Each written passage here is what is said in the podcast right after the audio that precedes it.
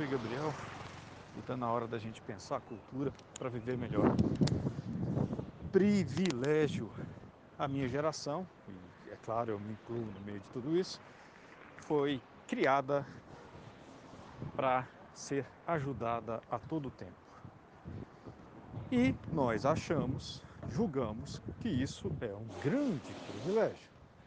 Mas a verdade é que isso é um imenso prejuízo. E por quê? Porque o verdadeiro privilégio é a todo tempo estar pronto, apto a ajudar, não a ser ajudado. Está na hora de viver melhor para transformar a cultura.